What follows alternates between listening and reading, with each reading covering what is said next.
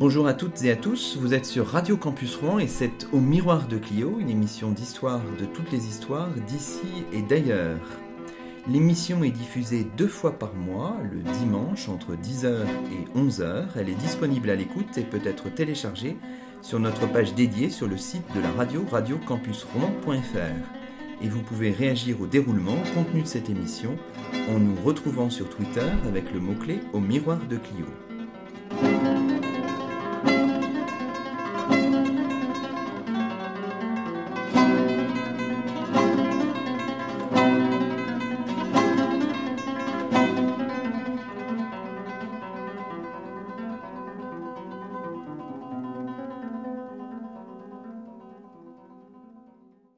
Aujourd'hui, c'est le 14e numéro de la troisième saison d'Au Miroir de Clio et nous sommes en compagnie de Judith Cernogora. Bonjour à vous. Bonjour.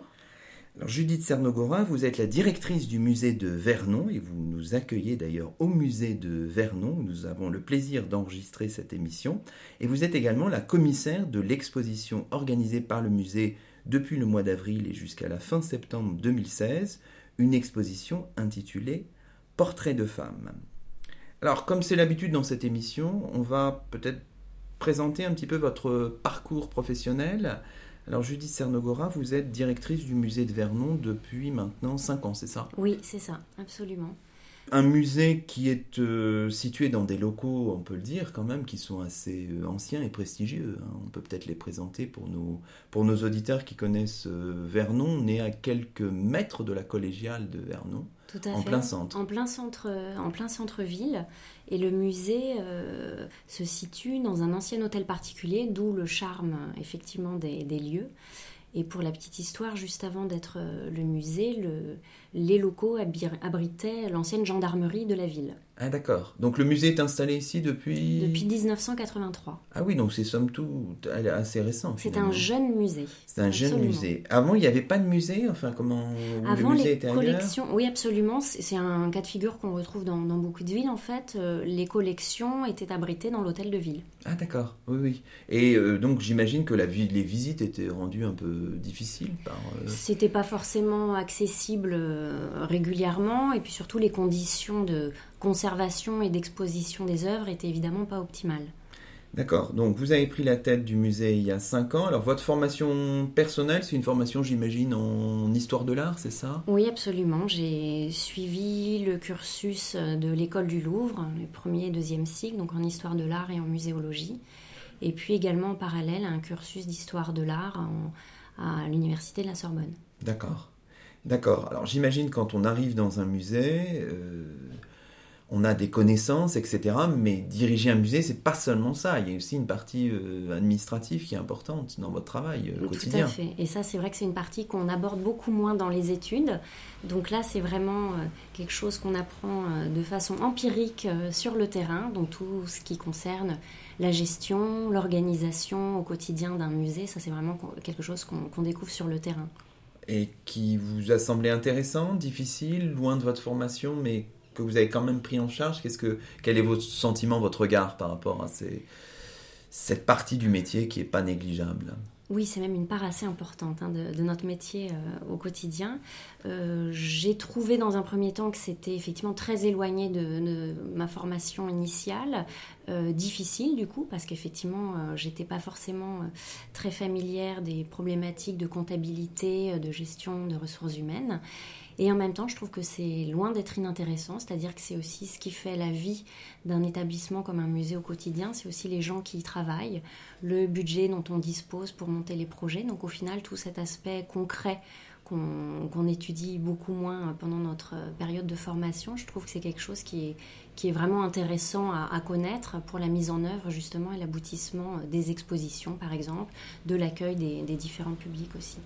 Alors si on essayait de résumer un peu votre métier, donc il y a la partie euh, conservation autour des œuvres, ça c'est le métier pour lequel vous étiez vraiment formé. Il y a la partie administrative et puis il y a la partie aussi peut-être relation avec l'extérieur parce que vous dépendez... Euh, de la mairie, d'élus euh, qui assurent une part du financement. Il y a aussi peut-être des relations avec l'État, avec euh, d'autres collectivités publiques. Donc c'est tout cet ensemble-là, c'est ça votre, votre métier on pourrait... Oui, c'est vrai qu'il y a vraiment un travail en réseau qui est très important. Avec la mairie, ça c'est une évidence puisque nous sommes un service municipal, donc de toute façon nous sommes en lien permanent avec les élus évidemment de la ville et puis les collègues aussi des, différents services, hein, euh, les affaires juridiques, euh, les ressources humaines, etc. Et puis évidemment il y a un travail en lien avec la DRAC puisque donc nous sommes un musée de France, donc nous dépendons euh, bien évidemment des services de, la DRAC et, du ministère. Et puis un travail aussi en réseau avec les musées de la région, avec qui nous travaillons régulièrement dans le cadre du site internet commun au, musée de Normandie, par exemple, et puis dans le cadre de projets plus ponctuels, plus particuliers. Alors, on rappelle que la DRAC, c'est la Direction régionale des affaires culturelles. Hein. Absolument. Donc, qui est maintenant à Rouen ou à Caen? Comment, comment ça se passe Alors, les services qui concernent euh, les musées sont restés à Rouen. D'accord, d'accord. Parce que, évidemment, avec la nouvelle Normandie, j'imagine que pour vous, ça a une importance aussi, cette, euh, cette reconfiguration régionale ou se joue à la marge ça, ça, aura une incidence, je pense, aussi sur les projets qu'on pourrait être amené à développer. C'est-à-dire que là, il y a un vrai rapprochement avec euh, l'ancienne Basse-Normandie. C'est vrai que là, on fonctionnait vraiment euh, euh, nous, dans la région euh, euh, Haute-Normandie exclusivement. Donc là, je pense que ça va opérer un, rapprochement avec nos collègues de, cette région. Et du coup, voilà, peut-être que des projets en commun vont être amenés à, se développer. Vous parliez des relations avec les autres musées, mais si on se focalise sur le département de l'Eure, là, vous avez des, synergies, des, bonnes relations avec, je ne sais pas, les musées d'Evreux, de, Louviers, de Bernay? Bah, je pense que notre premier contact et la relation vraiment importante, elle est évidemment avec le musée des impressionnismes de Giverny. Nous sommes à deux pas. C'était évidemment un, musée euh, euh, voilà, euh, avec lequel on entretient des relations privilégiées. Nous avons un, billet couplé qui permet l'accès aux deux sites. et puis à côté du, du, musée des impressionnismes, on a effectivement des relations principalement dans le cadre d'expositions temporaires, hein, par le biais de prêts d'œuvres par exemple, avec le musée de Louviers, avec le musée de Bernay, avec le musée d'Evreux. C'est arrivé encore euh, l'année dernière avec un, certain nombre de prêts d'œuvres qui avaient été euh, euh, consentis au musée d'Evreux. Alors, si on regarde un petit peu le, nombre de visiteurs, est-ce qu'on a un peu des chiffres à proposer à nos, à nos auditeurs? Combien de, visiteurs recevez-vous par, par an, à peu près en moyenne? Là, nous sommes à peu près à 14 000 visiteurs par an ce qui est un bon, ce qui est en progrès, en dynamique C'est en progrès, c'est en progression euh, euh, constante depuis, euh, depuis plusieurs années, mais évidemment, on aimerait faire mieux. D'accord. Donc les liens avec le, le avec Giverny vous aident aussi à capter des des visiteurs supplémentaires bah, On espère, enfin, c'est aussi le but, de, la manœuvre, c'est aussi justement d'essayer de, que le musée de Vernon soit un peu tiré par la, locomotive qui est le, musée des impressionnistes. D'accord. Donc avec beaucoup d'étrangers aussi qui, qui, viennent dans ce musée, qui sont susceptibles de venir euh, chez vous. Absolument. Oui, très bien.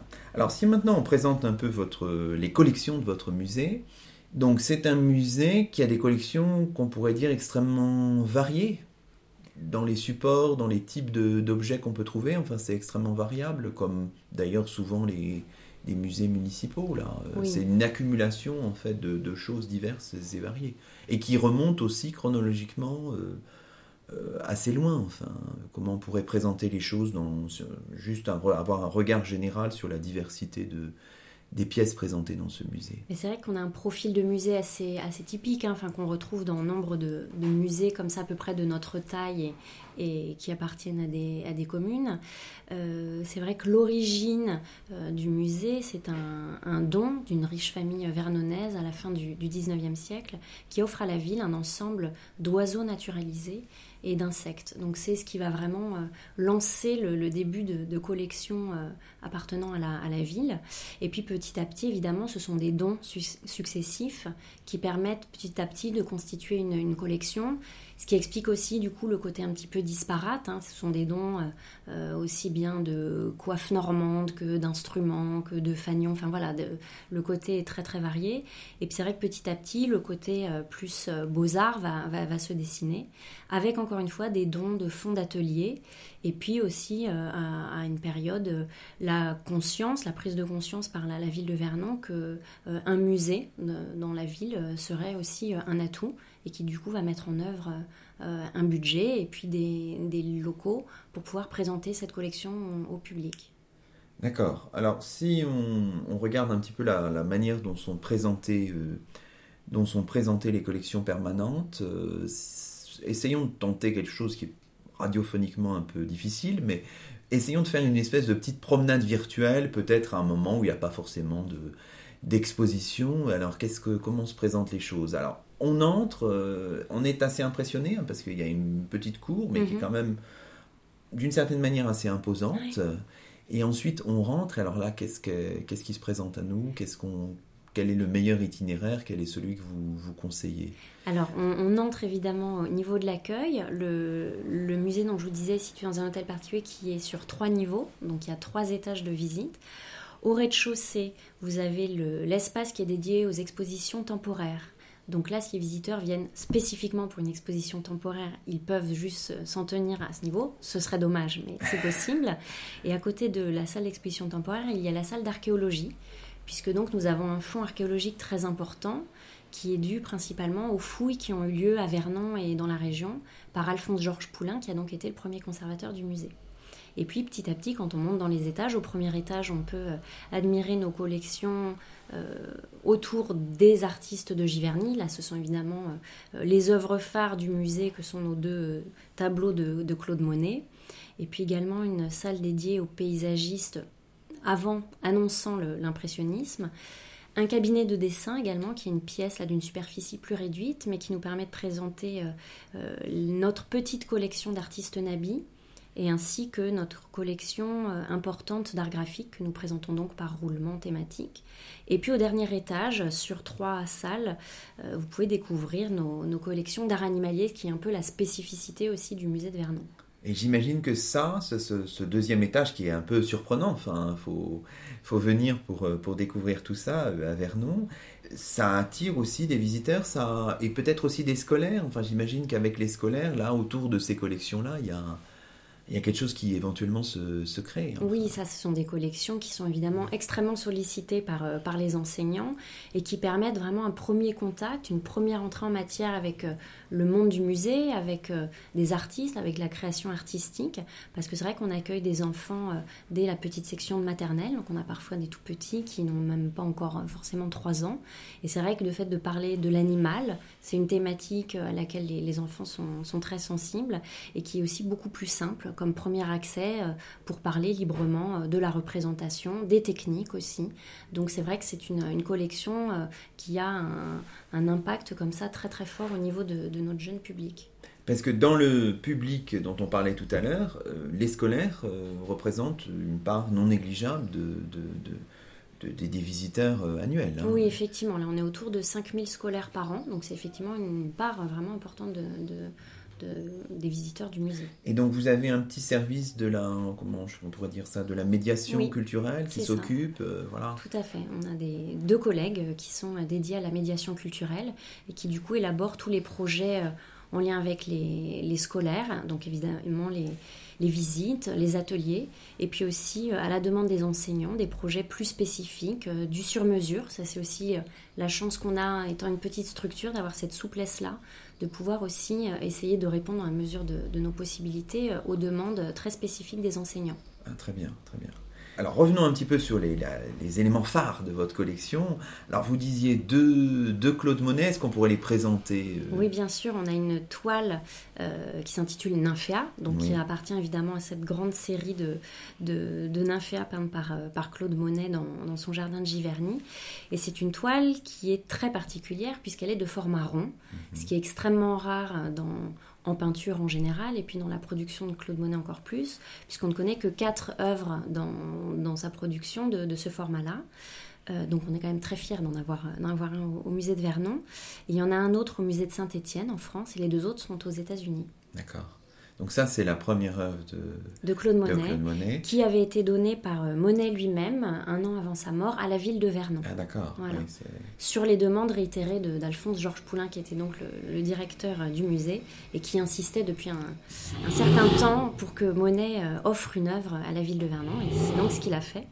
Et puis, plusieurs décennies plus tard, c'est le fils de Claude Monet, Michel, qui va offrir, en souvenir aussi de, ce don, une œuvre au, musée de Vernon, donc qui s'intitule Falaise à Pourville, donc qui appartient à cette série de, de falaises qu'il avait peint vers 1896. Euh, donc, euh, cette Là, on est tout près de euh, Dieppe. Hein, on est absolument dans les environs de Dieppe, avec une, une, œuvre qui appartient donc à une série, donc avec ce travail toujours sur les atmosphères, les heures. La couleur qui est enfin, assez surprenante. Enfin, c'est là que bon, moi, je me suis toujours posé cette question, mais on se dit finalement reproduire une œuvre de Monet, ça semble tout à fait improbable, quoi, parce que quand on, par exemple, j'imagine que les la, reproduire cette œuvre-là, avec ces, couleurs si particulières, cette atmosphère si, si, particulière, c'est d'une difficulté inouïe. Enfin, bah, je dirais même que c'est impossible. C'est impossible. C'est-à-dire rendre, euh, vous, disiez, enfin, vous utilisiez le, mot d'atmosphère, c'est ce qui fait juste la particularité de, ces œuvres euh, de Claude Monet et puis d'autres artistes impressionnistes. C'est justement ce côté vaporeux, cette inscription comme ça, d'un temps fugace qui passe. Ça, la, D'un instant. d'un instant, voilà. C'est ça, oui, oui. Donc, raison de plus pour venir au Absolument, pour les voir en vrai, puisque rien ne vaut le contact physique avec une œuvre. Ça, c'est évident. Alors, on pourrait peut-être euh, citer aussi quelques autres noms de, de autour de, de, Monet qui sont dans, dans, dans cette salle euh, du, du, premier étage, euh, Judith Cernogora. Oui, on a, on a plusieurs œuvres de Blanche Auge des Monet, qui était donc la belle-fille de, de Claude Monet. Euh, donc une des filles de la seconde épouse de, Claude Monet, et qui a été euh, très jeune, vraiment marquée par le par l'œuvre de, Claude Monet. Elle a eu un vrai coup de foudre, je pense qu'on peut en, parler en ces termes-là, et puis qui s'est mise à peindre et qui était euh, tolérée par Monet à, ses côtés. On sait qu'il n'aimait pas forcément que des peintres viennent le, déranger dans son travail, mais il a vraiment accordé euh, euh, une grande attention au travail de, sa belle-fille. Et, celle-ci, on, le voit dans, ses œuvres, hein, est, très fortement marquée par, euh, par le travail de Claude Monet. Elle choisit les mêmes thèmes que lui. Hein. Elle, va, elle va dessiner des peupliers, des meules de foin dans des champs. Enfin, on retrouve vraiment au niveau des thèmes. Par contre, elle, s'en détache vraiment par son travail sur la matière, sur la, pâte. Elle a une, matière extrêmement épaisse. Hein. Elle se plaît à travailler l'huile comme ça, euh, dans des empattements assez, euh, assez caractéristiques. Et puis c'est quelqu'un qui va entretenir avec Monet un lien euh, euh, très fort puisqu'elle va vraiment l'accompagner jusqu'à son décès, prendre soin de lui même quand il aura des, des problèmes de vue à la, fin de sa vie. Donc euh, voilà, elle n'a pas usurpé son surnom d'ange bleu que lui avait donné. Parce qu'elle est, elle est, elle est, veuve assez, assez, assez Absolument, vite, hein. de Jean Monnet, donc le fils de Claude Monet. Donc c'est vrai qu'elle était euh, à la fois sa belle-fille et sa bru. C'est une situation ça, c'est une situation un peu particulière. Hein. les relations de Claude Monet, c'est toujours un peu complexe. Donc Blanche Monet, mais aussi d'autres artistes qu'on peut peut-être citer. Oui, et des artistes qui sont sont vraiment intéressants parce que assez peu connus du grand public mhm. et qu'ils renseignent aussi vraiment un aspect du village de Giverny. Nous avons beaucoup d'œuvres d'artistes américains.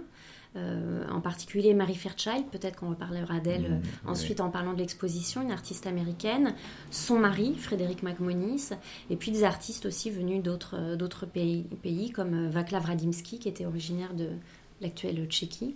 Donc voilà, enfin, le, côté très cosmopolite euh, de ce village de Giverny à la fin du 19e, au début du 20e siècle est vraiment visible dans, nos collections. Et ça, ces œuvres euh, ont été acquises par le musée ce, sont des dons Enfin, comment s'est constitué ce, Alors, cet ensemble-là? Pour la plupart, ce sont des dons. Euh, mhm. Il y a eu cette chance-là aussi, que d'ailleurs, c'est Marie Fairchild qui a été à l'origine du premier don hein, d'un artiste étranger à la, ville de Vernon puisqu'elle a offert son très grand paysage euh, représentant son jardin de Giverny euh, sous la neige en 1909. Et c'est vraiment un premier don qui va entériner euh, une succession de dons, puisqu'elle va aussi encourager d'autres artistes, des amis et puis des, artistes qu'elle croise à Giverny. Elle va les inciter à faire également des dons à la ville de Vernon, ce qui sera fait. Et c'est vraiment grâce à cela qu'on a cette collection exceptionnelle. Bon, bah très bien. Bah écoutez, ce que je vous propose, c'est de marquer une première pause musicale. Et puis, on revient dans quelques instants pour parler cette fois de l'exposition que vous organisez depuis euh, avril, une exposition intitulée Portrait de femmes. A tout de suite sur Radio Campus Rouen.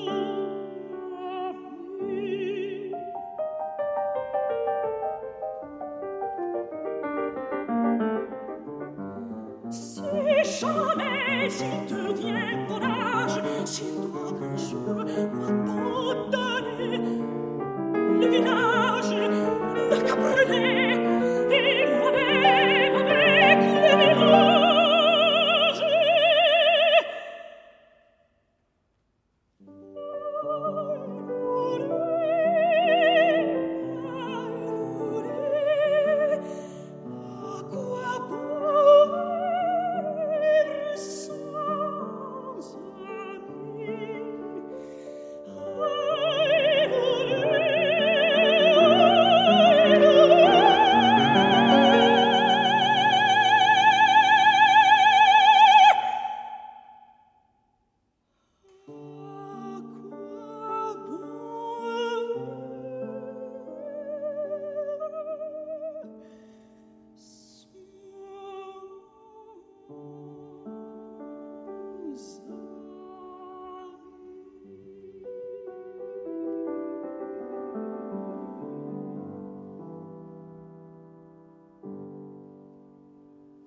Vous écoutez Au Miroir de Clio, l'émission d'histoire de Radio Campus Rouen, et nous sommes toujours en compagnie de Judith Cernogora, directrice du musée de Vernon et commissaire de l'exposition organisée par le musée depuis le mois d'avril et jusqu'à la fin septembre 2016, une exposition intitulée Portrait de femmes. Alors Judith Cernogora, cette exposition intitulée Portrait de femmes, vous l'organisez dans le cadre du festival Normandie Impressionniste. C'est vraiment une exposition qui se comprend dans ce festival-là C'est comme ça qu'il faut le, qu'il faut le dire Absolument, absolument. C'est la troisième édition du, du, festival cette année.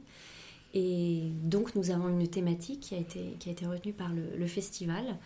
Euh, nous avons donc pris connaissance de cette thématique fin 2014 à peu près.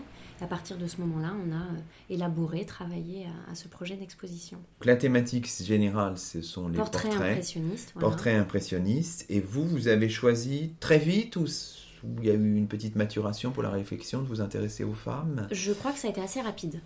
Qu'est-ce qui a joué? Votre intérêt personnel ou euh, des demandes extérieures ou un mélange des deux? Enfin, qu'est-ce que... Bah, je crois que c'est une question, oui, qui m'intéresse particulièrement. Qui vous intéresse particulièrement euh, Pas forcément euh, circonscrite à la période impressionniste, mais la question des, des, femmes artistes en général est une question qui m'intéresse beaucoup.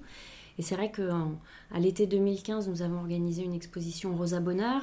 Donc, il a, dans un tout autre domaine, l'art animalier est quand même une très grande figure de, femme artiste. Donc, c'est vrai cette question des, femmes artistes, puisqu'on connaît beaucoup Berthe Morisot, Marie Cassatt, beaucoup moins les autres, c'était aussi intéressant justement de faire euh, ressurgir des noms d'artistes un, peu oubliés. Alors, peut-être euh, quelques mots sur le titre portrait de femmes. Alors, il y a un léger flottement, une légère ambiguïté ces portraits par des femmes, mais de femmes aussi. C'était, vous avez voulu jouer sur les deux tableaux, j'imagine. C'est vrai que c'est le portrait de femmes dans les deux sens du terme. C'est-à-dire que ce sont à la fois des femmes portraiturées et portraiturantes, si on peut C'est ça, parce que dans cette exposition, on ne voit que des femmes représentées. Il Absolument, il n'y a vraiment que des femmes, que des femmes représentées et peintes uniquement par des femmes. Et en cela, c'est une exposition sans doute euh, assez originale. Enfin, ça n'arrive pas si souvent que ça, j'imagine. Enfin, j'en sais rien, j'ai pas vraiment le souvenir de ça, d'avoir que des femmes représentées et que des femmes portraiturantes dans une exposition. Oui, non? je pense que c'est aussi assez, euh, assez particulier. Euh, c'est peut-être une première, peut-être pas, non, mais peut-être pas non plus, mais, en, tout, cas, c'est vrai que voilà, on a tenu cette ligne-là vraiment jusqu'au bout. D'accord, c'était bien l'intention. Oui, oui, c'était vraiment l'intention de départ. Alors, avant de. On fait un petit peu de teasing hein, dans cette émission, mais on va. voilà. On, pose les choses un petit peu. Alors, fabriquer une exposition, euh, c'est compliqué quand même. Ça prend du temps, c'est long. Vous l'avez dit, le projet commence en 2014. Euh, l'exposition s'ouvre en, avril 2016. il faut, euh, entre-temps, faire un gros travail. En quoi consiste-t-il ce travail finalement? Bien écoutez, il y a, deux aspects, c'est-à-dire qu'il y a à la fois l'aspect euh, du contenu, du fond, de ce qu'on veut dire, ce qu'on veut montrer. Donc là, c'est plus un travail, je dirais, scientifique, de recherche euh, sur des œuvres, sur euh, des artistes. Donc là, c'est un travail tout à fait passionnant, hein, je dois dire, mais qui est aussi infini. C'est-à-dire un moment, il faut aussi apprendre à se restreindre ce qui crée aussi forcément une certaine frustration, mais il y a aussi l'expo dont on aurait rêvé au départ, et puis après l'expo qu'on est en capacité de, monter, bien entendu.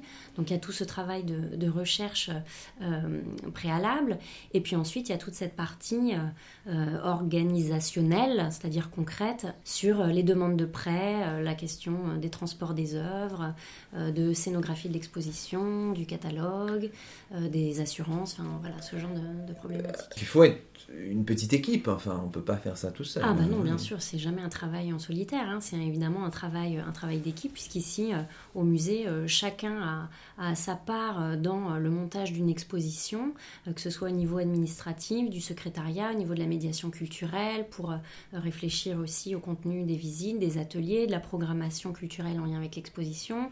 Euh, le travail de peinture, de montage des cloisons pour la scénographie. Enfin voilà, ça, représente combien de, personnes en fait qui travaillent sur le si juste pour donner peut-être un aperçu des choses. Alors écoutez, nous on est quand même une petite équipe, on est, on est 10 personnes au musée, alors nous ne sommes pas 10 équivalents temps plein en plus, euh, mais disons que sur la partie scientifique nous sommes 4 Et puis le, le, le reste de l'équipe sont mes collègues donc, de l'accueil et de la surveillance, mais pas uniquement, c'est-à-dire que ce sont également qui sont vraiment en charge de, là, de, de, la peinture, du montage de l'exposition. Ah. donc voilà, on est, il y a une vraie polyvalence qui fait que chacun a évidemment un moment un rôle fondamental à jouer.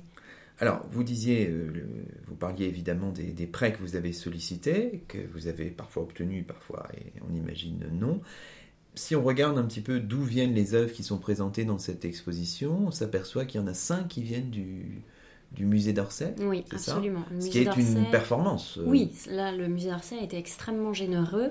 Et surtout que nous avons des œuvres qui ne sont pas des moindres quand même. On a une très belle toile de, Berthe Morisot, une autre de, Cécilia Beau que nous avons choisi pour, pour l'affiche. Donc, dans le musée d'Orsay a été euh, vraiment euh, une très grande générosité et a répondu favorablement très vite à notre sollicitation.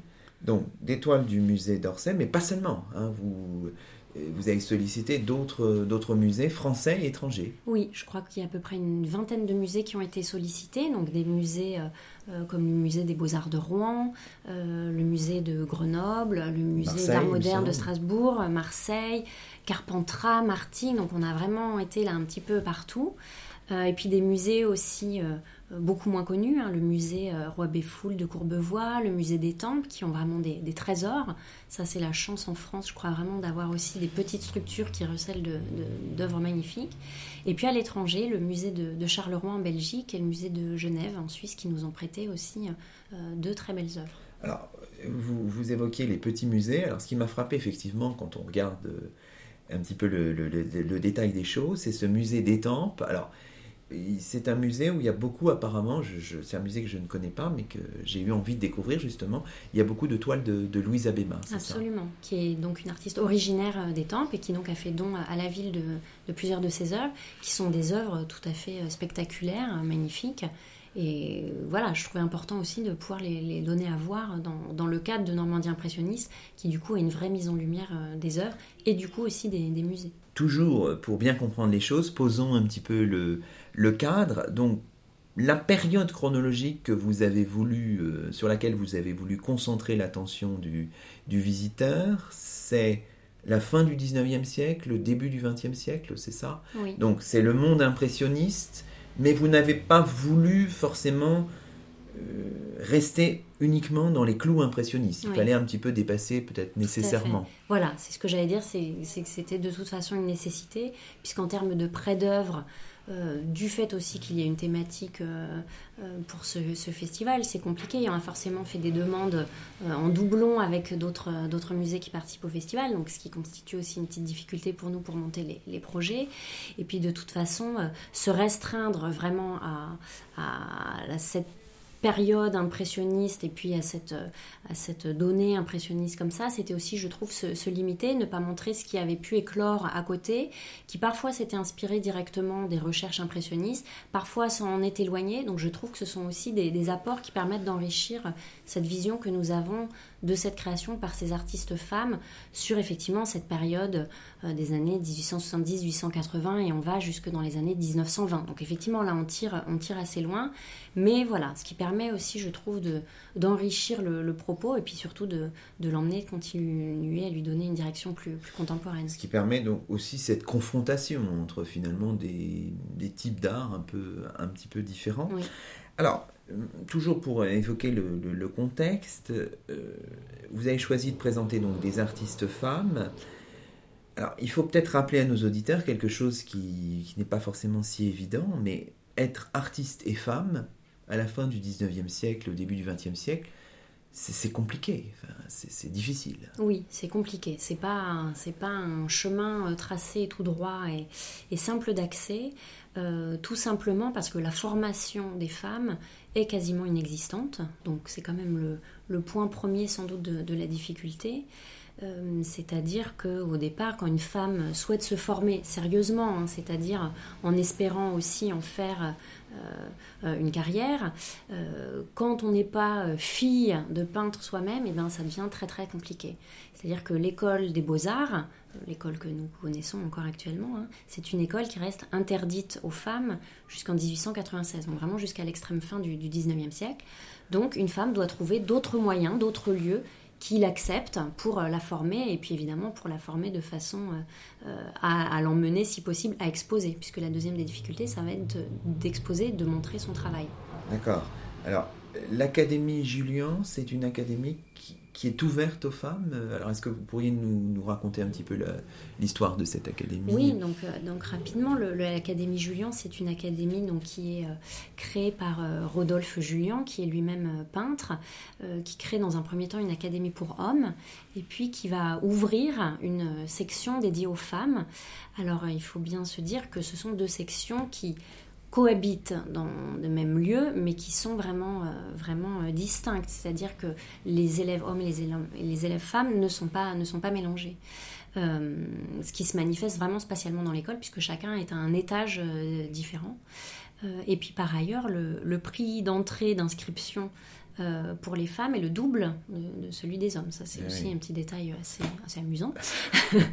donc, euh, donc, effectivement, il faut vraiment le vouloir quoi, pour euh, poursuivre cette formation. Après, c'est une formation effectivement de qualité puisque ce sont des peintres officiels qui exposent au salon, qui enseignent, qui viennent régulièrement voilà, donner des conseils aux, aux, élèves qui sont inscrits dans cette académie. Alors, il y a certaines des, artistes que vous présentez dans cette exposition qui, ont, qui sont passés par cette académie. Bah, il y en a plusieurs en fait. Et ce qui est assez amusant, c'est de voir aussi le côté euh, très cosmopolite de, de, cette académie et du coup de, de ses élèves, euh, puisque l'académie était située donc à Paris. Elle aura plusieurs antennes, enfin différents lieux dans, dans Paris. Euh, Paris, là vraiment, on est en pleine période où c'est vraiment la ville synonyme de capitale des, arts. Donc du coup, les artistes du monde entier viennent pour, pour se former. Donc au sein de l'exposition, euh, l'œuvre de, de, Cécilia Beau, euh, qui donc a été retenue pour, pour notre affiche. Cécilia Beau est une artiste d'origine américaine qui vient à l'Académie Julian tout comme Marie Bashkirtsev qui est d'origine ukrainienne, tout comme Louise Breslau qui est d'origine suisse. Enfin voilà, on peut citer un, grand nombre d'artistes qui vont se retrouver, qui vont se côtoyer aussi euh, au sein de, cette académie. D'accord, d'accord. Est-ce qu'on est qu'on progresse euh, au long de la période? Est-ce qu'on va vers une professionnalisation? Est-ce qu'on peut dire les choses comme ça? Ou est-ce que en 1920-1930, pour euh, citer une espèce de borne de votre, de votre exposition, on n'a pas tant progressé que ça. Enfin, qu'est-ce qu'on qu'est-ce qu'on peut dire? Est-ce que les choses ont quand même changé pendant cette, euh, cette période au tournant du, du 19e et du 20e en fait, siècle? je, pense que c'est surtout très dur de, de faire des généralités. C'est-à-dire que là, on se mm. rend compte qu'on a vraiment des profils de femmes euh, absolument différents et que en fonction de, leur statut social au départ, en fonction de leur environnement, de leur entourage familial, amical, artistique. Euh, vraiment, chacune de, ces femmes artistes va avoir un, parcours qui lui est vraiment propre. Donc je trouve que c'est très difficile en fait de tirer un peu un, aspect. Ce qui est, certain, c'est les difficultés au départ, je dirais. Ça, c'est évident. Et après, comment chacune va travailler, va, euh, va évoluer aussi dans, son travail, là, ça appartient vraiment à chacune. D'accord. Alors, rentrons un petit peu maintenant dans le, dans le vif du sujet, et on a déjà cité quelques noms, bien sûr, mais donc, on, dit, on le disait euh, tout à l'heure, c'est-à-dire que vous avez à la fois dans cette exposition des artistes qui sont qu'on peut qualifier d'impressionnistes, encore que parfois euh, on les qualifie, hmm. mais elles ne le souhaitent pas vraiment elles-mêmes, enfin c'est compliqué, et d'autres qui ne le sont pas. Alors dans la première catégorie, on pourrait citer par exemple... Évidemment Berthe Morisot, hein, je pense que c'est le nom qui, euh, qui, vient tout de suite à l'esprit, qui parle le plus euh, au, public, qui effectivement a été donc une élève de, de Manet, très attachée à Edouard Manet, elle va d'ailleurs lui servir de modèle à, plusieurs reprises, et puis c'est aussi une, artiste qui va épouser le frère absolument, euh, et qui va être vraiment très fidèle aux expositions impressionnistes. Vous savez qu'il y aura huit, expositions montées par les impressionnistes. Euh, Berthe Morisot va participer à sept d'entre elles. Donc c'est effectivement une, présence extrêmement régulière et aussi qui marque euh, une vraie reconnaissance de la part de ses, de ses confrères impressionnistes.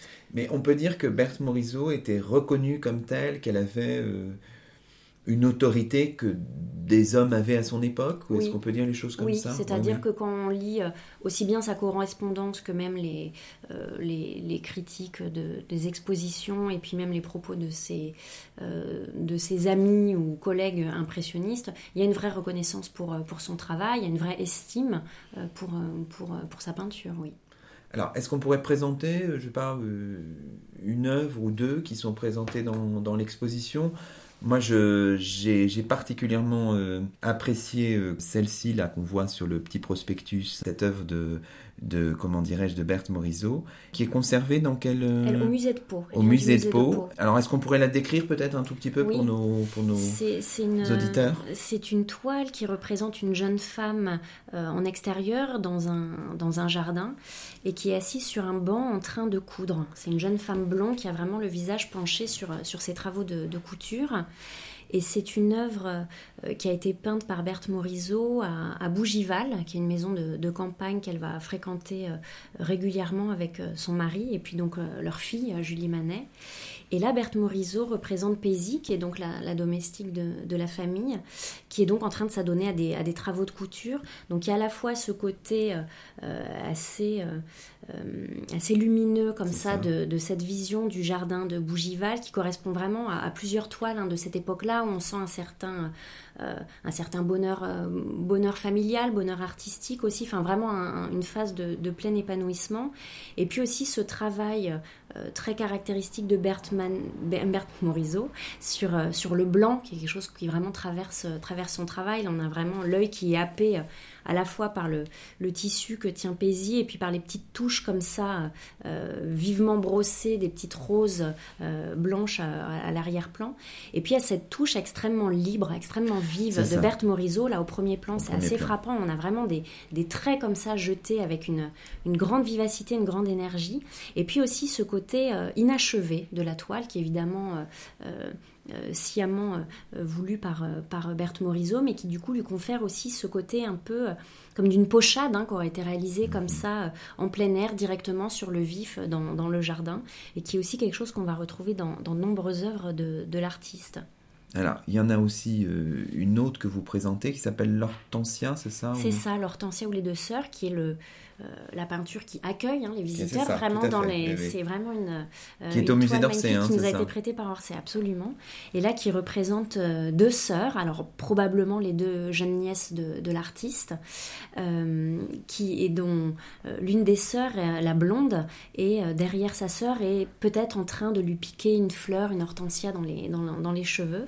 Et ça c'est une œuvre vraiment tardive dans la, dans la production de, de, Berthe Morisot, vraiment une œuvre de, la fin de sa vie, où là, pareil, hein, on sent qu'il y a une vraie, une vraie liberté dans, sa manière d'appréhender cette, cette, représentation des deux jeunes filles. Alors, c'est ça qui, oui, oui c'est ça qui frappe un peu le, euh, le, visiteur, c'est cette liberté, je crois que vous l'avez dit. Hein. Euh, c'est vrai que dans le tableau de peau, je pense que le fait de, de se déplacer en regardant l'œuvre, quand on s'approche, on se dit mais qu'est-ce que c'est que ce, ce, cet amas, de, de, on comprend pas et puis ça, on se recule et puis ça, ça prend sens. et c'est vrai que là, pour le coup, là j'imagine que la gestion de l'espace aussi, euh, la muséographie est, importante aussi oui, pour hein. absolument. Et puis les œuvres qui sont placées à côté aussi. Il faut que des œuvres puissent s'épanouir, je dirais, euh, pleinement, qu'elles ne se tuent pas les unes les autres. Il faut qu'il y ait des dialogues aussi qui, qui s'instaurent. Donc c'est vrai qu'il y, a tous ces, ces aspects-là aussi à prendre en compte. Alors parmi les artistes qu'on peut qualifier d'impressionnistes, il y en a d'autres aussi. Euh, parfois un petit peu oubliés. Euh, est-ce qu'on pourrait dire de Marie Braquemont que c'est une artiste impressionniste? Écoutez, en tout cas, elle a, effectivement de même hein, participé à, plusieurs expositions impressionnistes. Euh, elle était euh, euh, très admirative du travail de Monet et de, Renoir. Et elle a épousé en plus Félix Braquemont, qui était donc le, graveur des, impressionnistes, mhm. qui lui a permis de encore plus mettre un pied dans ce, dans, dans ce milieu-là. c'est vrai que c'est quelqu'un qui a aussi peint en plein air, qui a vraiment un travail aussi très sensible comme ça sur, sur la touche, sur les, recherches de, de couleurs mais c'est quelqu'un qui va peut-être pas euh, pouvoir aller au bout de, de, sa création. Hein, voilà, on sent qu'il y a quelque chose qui va peut-être être interrompu euh, de façon un peu trop précoce. Euh, sans doute que voilà, Félix Braquemont a un peu vu d'un mauvais œil le fait que, que sa femme soit vraiment talentueuse et reconnue en tant que telle et qu'il l'a tenté de voilà il a sans doute un peu un peu freiné dans dans sa création euh, oui, une forme de destin un peu inabouti hein, absolument il y a quelque chose d'un peu ce qui la rend d'autant plus attachante parce qu'on se dit bon on a là euh, un potentiel qui n'est peut-être pas pleinement encore exprimé et je trouve que c'est aussi assez euh, d'autant plus touchant du coup quand on est face à son autoportrait que, que, nous présentons aussi dans l'exposition qui, qui, vient du, du musée des beaux-arts de Rouen où il y, a un, il, y a un, il y a un regard, je trouve, qui est assez, euh, assez triste, assez, assez chargé, qui est très, euh, qui est vraiment un regard qui se projette pas d'ailleurs. Enfin, on voit que cette projection vers le futur, vers l'avenir, n'est pas là. Il y a vraiment un regard qui est très euh, rentré vers, vers, vers l'intérieur. Oui, oui, à la mesure de son destin un peu interrompu. c'est quelque chose de. Peut-on, ou je sais pas, hein, c'est une question que je pose, mais peut-on dire d'Eva Gonzalez que c'est une artiste impressionniste? Elle-même ne le dirait sans doute pas. Non, c'est vrai que c'est une figure assez, assez particulière, assez, assez singulière. C'est avant tout l'élève de Manet. Euh, et du coup, de ce fait aussi, la grande rivale de Berthe Morisot. Hein. on sait que toutes les deux euh, vont vraiment, euh, oui, être en rivalité hein, par rapport aux, leçons du maître. D'ailleurs, c'est intéressant puisque Eva Gonzalez va également poser pour, pour Manet à plusieurs reprises. il va faire son portrait en tant que peintre. Ça, c'est aussi tout à fait intéressant, je trouve. C'est-à-dire qu'il la représente avec les pinceaux à la main face à une toile. C'est un portrait qui est pas très flatteur. Eva Gonzalez, c'était voilà, euh, euh, un physique euh, assez brun, tout comme il a aimé aussi le, physique très brun de, de Berthe Morisot. Son, le portrait qu'il a fait d'Eva Gonzalez a été très très critiqué. Et Eva Gonzalez va vraiment suivre Manet dans son refus d'exposer au sein des, expositions impressionnistes. Donc autant Berthe Morisot là va, va faire preuve d'une pleine liberté de, choix, autant Eva Gonzalez là va vraiment suivre Manet dans, cette décision-là. Et son travail, son œuvre va être très marquée par cette influence de Manet. Hein. Elle fait par exemple un, un, jeune enfant de troupe qui est vraiment une citation directe euh, du petit joueur de fifre de Manet. on retrouve comme ça énormément de, citations. Un goût aussi pour, euh, pour l'emploi du noir, comme ça très profond, qui est vraiment aussi euh, à l'œuvre dans, dans, le travail de, de Manet. Mais je trouve que le petit portrait de, sa sœur que nous présentons dans mhm. l'exposition est, vraiment admirable. Il est d'une très grande délicatesse, il est d'une grande tendresse. C'est sans doute donc sa, sa petite sœur Jeanne qu'elle a, qu'elle a représentée et a une vraie sensibilité comme ça. C'est une jeune fille euh, que l'on sent aussi assez grave avec le visage mhm. baissé. C'est un tout petit format et il y a déjà quelque chose qui, même dans un tout petit format, je trouve, éclate. Enfin, il y a quand même une certaine une émotion très, très une vraie forte, émotion hein. qui est là. C'est un portrait de, Marseille. Hein, Tout à fait. Donc peut-être cet aspect-là quand même la raccroche quelque part euh, au, travail des impressionnistes, c'est-à-dire quand même la notation aussi euh, d'un état présent, de, de, moments qui passent, de moments fugaces, et je trouve que, c'est aussi à l'œuvre dans ce, dans ce petit portrait.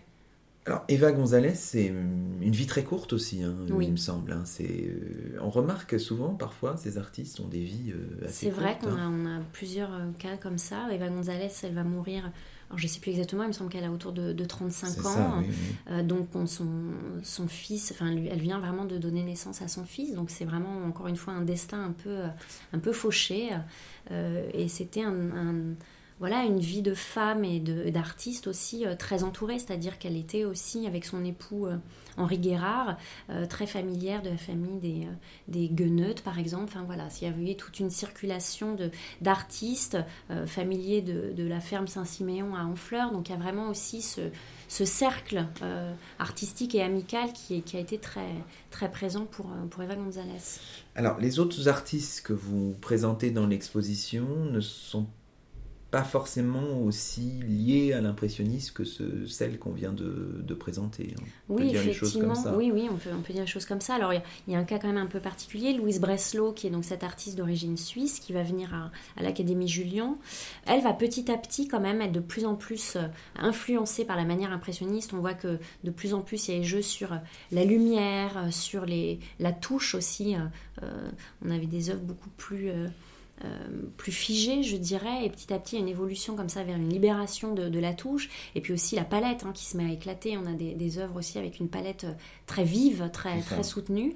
Donc Louise Breslau va quand même avoir une, euh, enfin, être influencée de façon assez notable hein, par le, la manière impressionniste. C'est visible dans, plusieurs des œuvres présentées dans, dans l'exposition.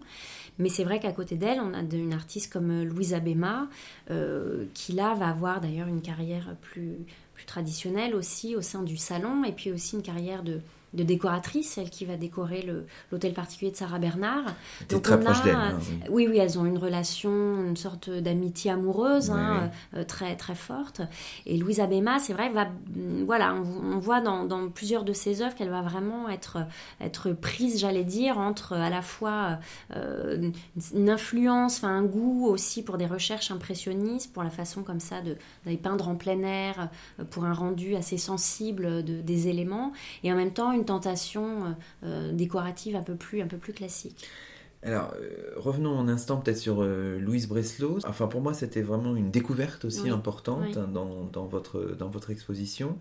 On pense évidemment à ce tableau Gamine qui vient de, de Carpentras. De Carpentras qui est, je trouve, particulièrement bien mis en valeur parce qu'on le voit dans l'exposition, mais si on est malin, on peut aussi le voir depuis la salle d'archéologie, enfin voilà, et on a un autre regard sur ce sur ce tableau, qui a un côté à la fois mystérieux, plein de vie. Enfin, il y a quelque chose de, d'assez remarquable, je trouve, dans, ce, dans ce tableau. Hein. Oui, moi je trouve que c'est aussi une des très belles découvertes de, de l'exposition. D'abord, il y a ce format aussi qui est très particulier. On a un format euh, on dirait 16 neuvième là, de façon totalement anachronique, mais c'est vrai qu'il y a cet aspect comme ça, panoramique et tiré qui, qui, est très beau une composition comme ça en plein air, assez vive aussi, qui a l'air d'être saisie comme ça un peu, un peu sur le moment.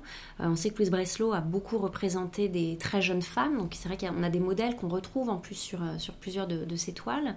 Et c'est vrai que des, des, critiques, des, des, de, de, cette œuvre ont parlé même d'une vision botticellienne. Pour vous dire, il y a vraiment une vision comme ça euh, de, deux jeunes filles dans des teintes rosées, vertes, très, très douces aussi, et avec un rendu à la fois extrêmement euh, précis sur le, visage des jeunes filles, et puis une touche extrêmement, euh, extrêmement énergique, extrêmement vive, beaucoup plus floue sur, euh, sur tout l'arrière-plan, comme ça, qui est un peu le, tapis végétal sur lequel elle, se repose. C'est vrai que le, les deux jeunes filles, dont l'une est assez alanguie, enfin, il y a une forme d'ambiguïté peut-être dans leur rapport, on ne sait pas trop, enfin, une espèce de mystère, et puis en même temps de, de sérénité, enfin voilà, on arrive à avoir des sentiments presque contradictoires euh, qui font un peu toute la richesse, je trouve, de, ce tableau qui est, là encore, je, je, le redis, vraiment très très bien mis en valeur dans, dans l'exposition. Et ce qui, est, intéressant aussi, juste par rapport à, ce tableau, c'est que les, on connaît les croquis euh, ah préparatoires qui sont conservés au, cabinet d'art graphique du musée du Louvre et qui sont vraiment très intéressants parce que du coup, on voit ces deux jeunes filles, euh, mais disposées différemment. Donc, elle voit qu'elle a hésité sur la disposition. Elles sont tantôt d'un côté, tantôt de l'autre, pour aboutir à cette, à cette composition finale. Donc, on reproduit dans le catalogue de l'exposition euh, certaines de ces, certains de ces dessins préparatoires.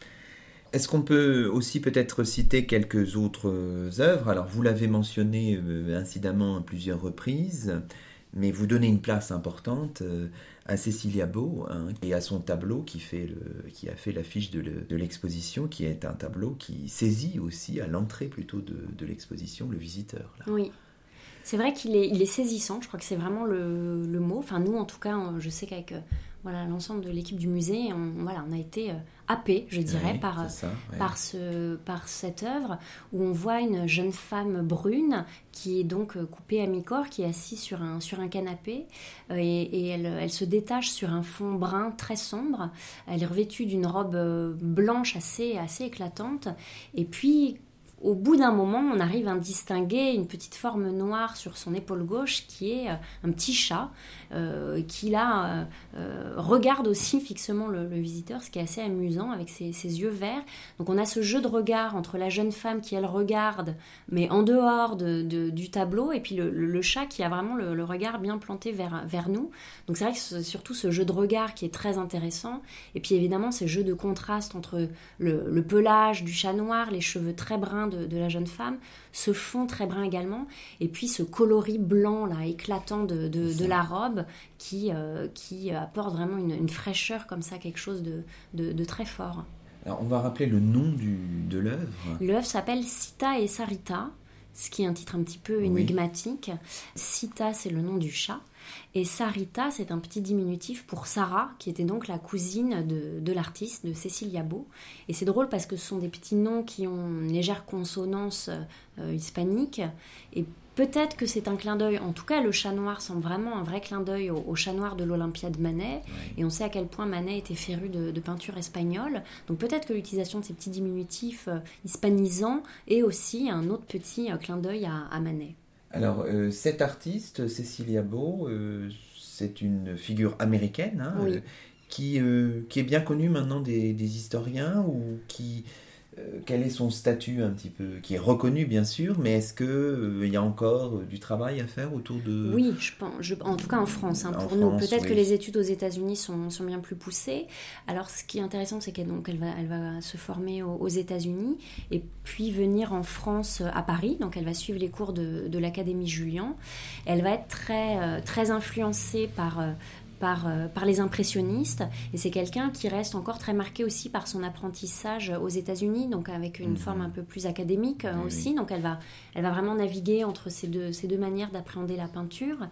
Et ce qui est intéressant, c'est que nourri voilà, de tout cet apport euh, impressionniste, là, sa tenue, cette grande robe blanche, c'est aussi sans doute une citation directe à la, à la symphonie en blanc de, de James Whistler, qui est aussi une œuvre phare hein, de, de, des impressionnistes, enfin, qui va être citée à de, à de nombreuses reprises.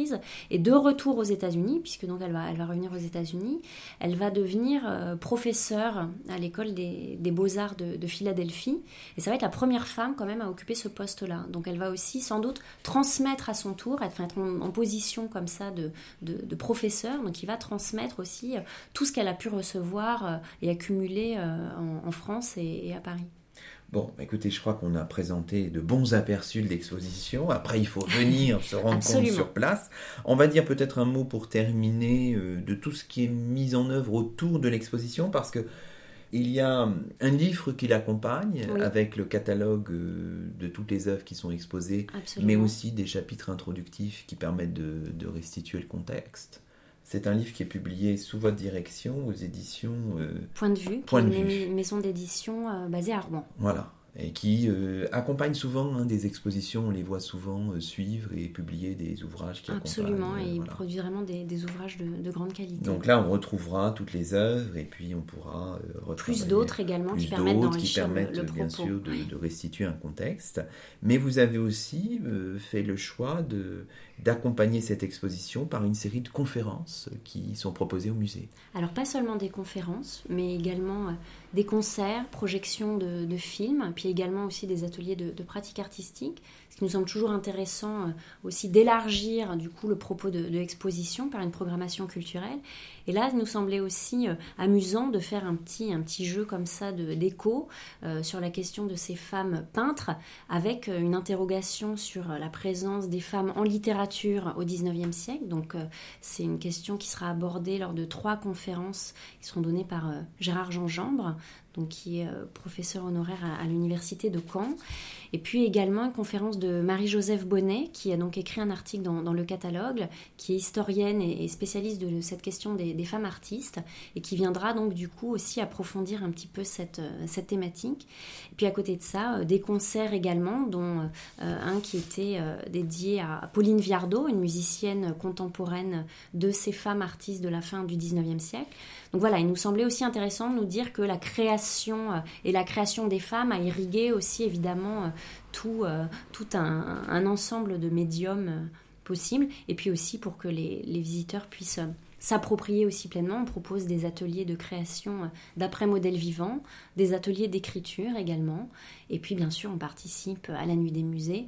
Et puis aux, journées du, patrimoine. Donc voilà, en septembre. Et donc aussi, il y aura un petit, un petit spectacle musical pour clôturer l'exposition fin septembre. D'accord. Donc euh, cette exposition, on peut la voir jusqu'au 25 Jusqu'au 25 septembre. Donc vous avez tout l'été pour le faire. Hein. On n'a qu'un mot, il faut vite venir à Vernon. Merci beaucoup, Judith euh, Cernogora. C'est ainsi que se termine Au miroir de Clio, l'émission d'histoire de Radio Campus Rouen. On se retrouve très vite, à très bientôt sur Radio Campus Rouen.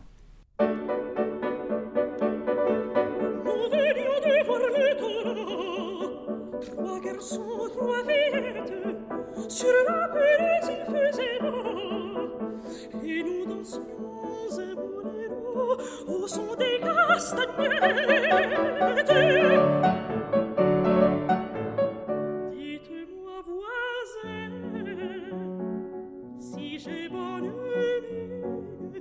invitez mon voisin. Si j'ai bonne mine, et si ma pasquine va bien ce matin. Vous me trouvez la taille fine, vous me trouvez la taille fine. Ah, ah, les filles de Cadix, ah, ah aiment assez césure vous me trouvez la taille fine, vous me trouvez la taille fine. Ah, les filles de Cadix, ah, aiment assez cela, ah, ah les filles de Cadix aiment assez cela.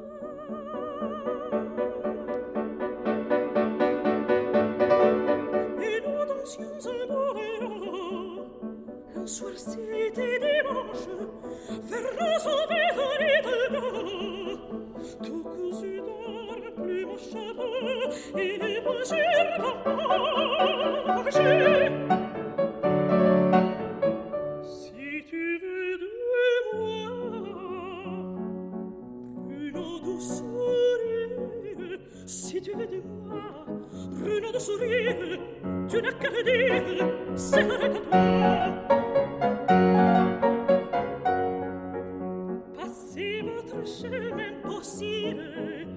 passez votre chemin possible.